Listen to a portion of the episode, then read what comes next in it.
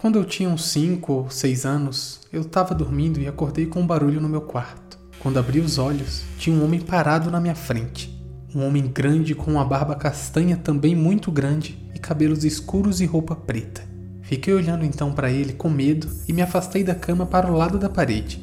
Senti então a cama de solteiro afundar do meu lado e comecei a chorar. Enquanto chorava, eu olhei para o lado de novo e ele tinha sumido, mas ainda parecia ter alguém deitado do meu lado.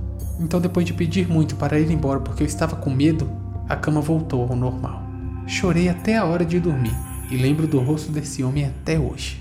O mais estranho é que quando eu contei aos meus pais o que havia acontecido, é que nem eu e nem eles havia conhecido alguém com tal feição.